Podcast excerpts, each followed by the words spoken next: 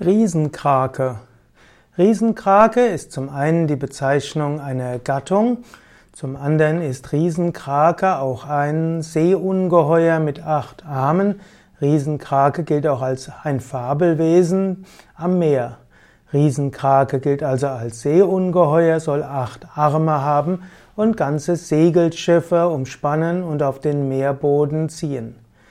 Riesenkrake, es wird als weißfarbene Masse beschrieben, glänzt im Sonnenschein wie Schnee. Das heißt aber auch, dass uralte Tiere einen Überzug haben wie Kies.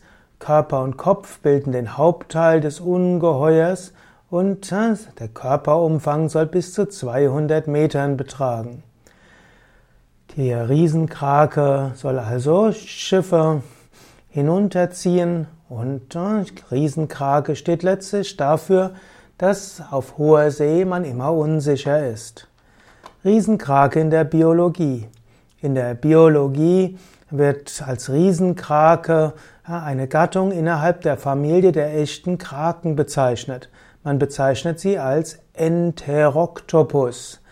Der Riesenkrake hat tatsächlich eine besondere Größe, ist relativ groß, hm, hat normalerweise bis zu zehn Armen.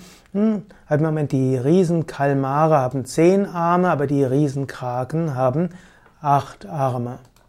Hm, also Riesenkraken in der Biologie wohnen am Fuße der, des Meeres und sie haben auch eine ziemliche Größe.